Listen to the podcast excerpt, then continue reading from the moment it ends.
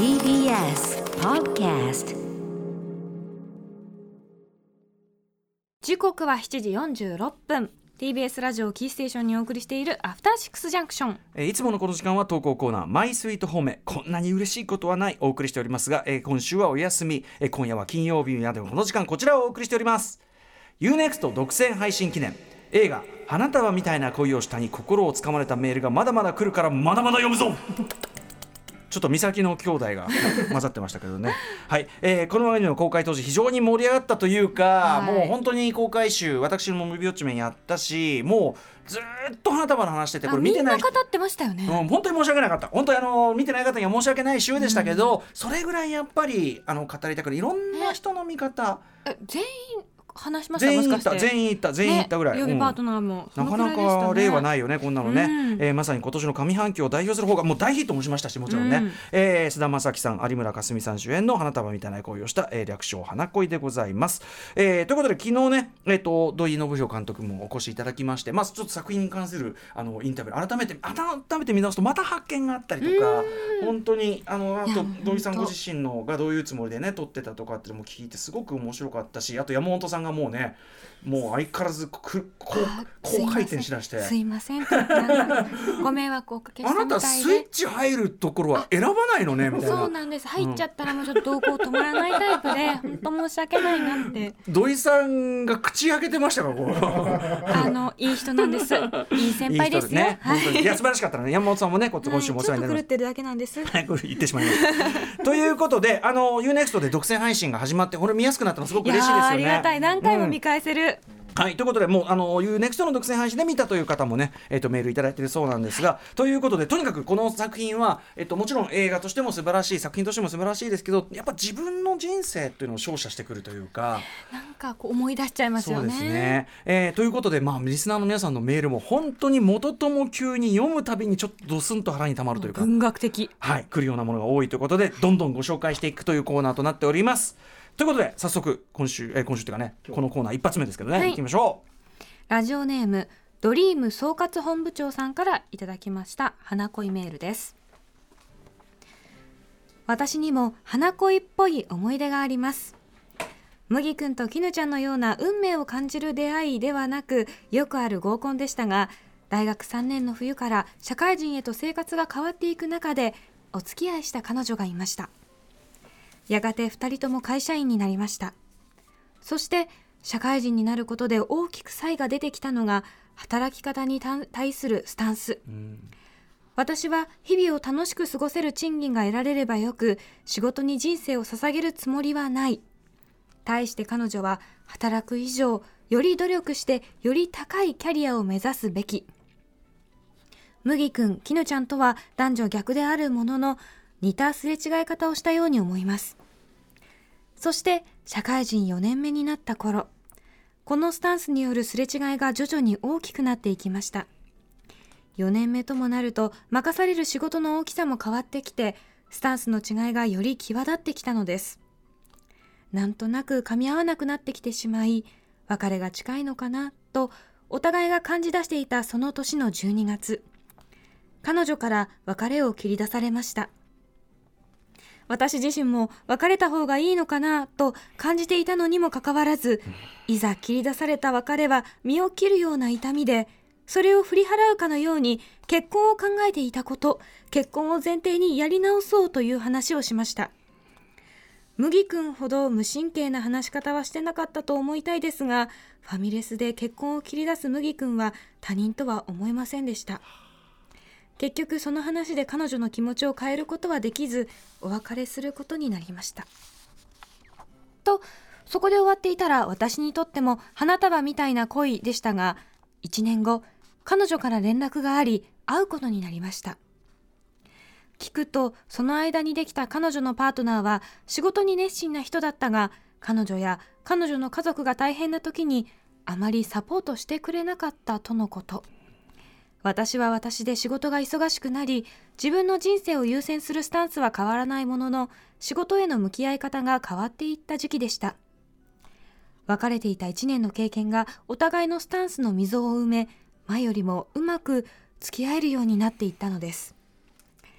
そうして私たちは復縁し結婚し今では一児の親となりました。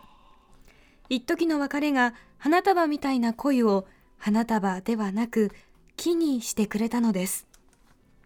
なのでそれぞれ新たなパートナーができた麦くんと絹ちゃんにももしかしたら続きの物語があるのではと思えてなりません。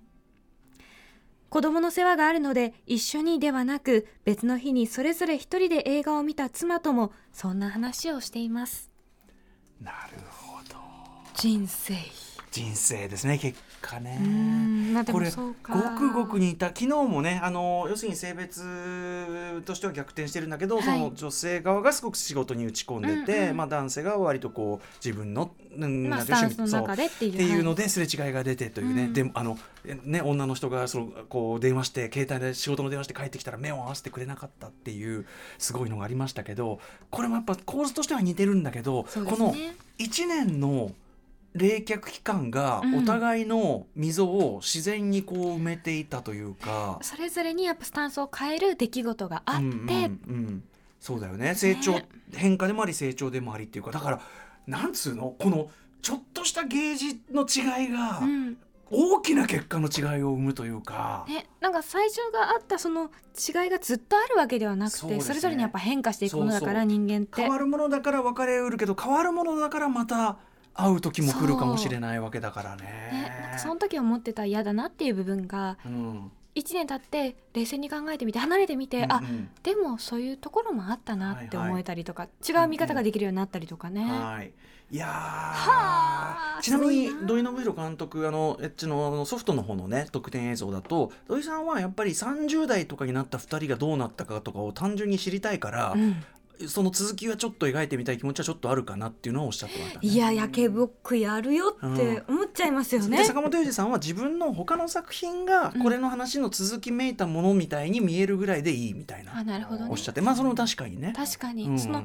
その続きであろう人たちの物語たくさんありますそうそうしそう明白にこう続きっていうんじゃなくても、うん。あこれは続編なんだなって思ってくれればいい同みたいうなじよなスタンスだなっていう面白いよね。ね。僕これで言うとだからその先の話で言うとね焼けぼっくいもあるし、うん。あの「飛んだカップル」っていうねあの1980年代に大ヒットした、まあ、少年漫画だからまあ、ラブコメから始まってどんどんどんどんそのものすごいシリアスなうん。恋愛話というか、本当に花束じゃないけどいろんな恋愛模様本当にシリアスな恋愛模様になっていく漫画があって、柳沢幹夫先生の。で、えっと「新続新」って続くのかな、うん。で要はあの主人公カップル2人は結局全然くっつかないんですよ。でその2人がそれぞれ別の人生を歩み続けるの結構なんていうかな？並行して描くくだりが長くって、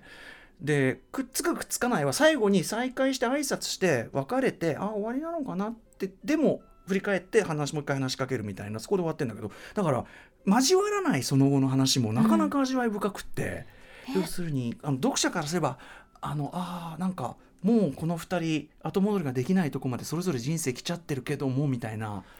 でもさその付き合ってた時に得たものとかなんか経験したものってずっとその後もあり続けて、だそれ自体は無駄じゃないんでねやっぱ花束は花束でねあった経験でもあるから。とにかくこちらねあのまあドリーム総括本部長さんは良かったですね。なんか、ね。それをまた一緒に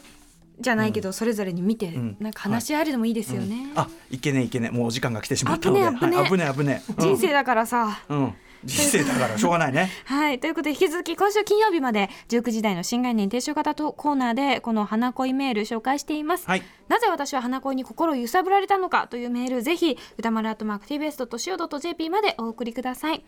この映画花束みたいな恋をしたは UNEXT で独占配信中ですので、ぜひ見てください。何度でも見てください。さらにはですね、この花束みたいな恋をしたの劇場パンフレット、オリジナルシナリオ、ネベノベライズなどの関連本、まあ、さらにはカルテットや大豆田十和子などの坂本龍二さんの脚本作品、昨日ご出演いただきました土井監督のビリーギャルや罪の声などのスタッフキャストの関連作、劇中に登場する映画や小説や漫画も UNEXT で配信中という UNEXT ことです、ね。本も読めるからってことで劇場用パンフも見れるっいやもうありてがた。これって他の配信サービスにすごく欠けてるところで解説。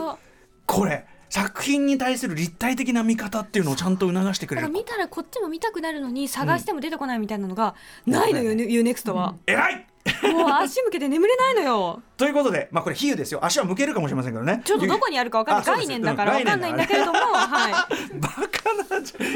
UNEXT 独占配信記念、えー映画「花束みたいな恋をした」に心をつまれため掴まれたメールがまだまだ来るからまだまだ読むぞコーナーでした。After Six Junction.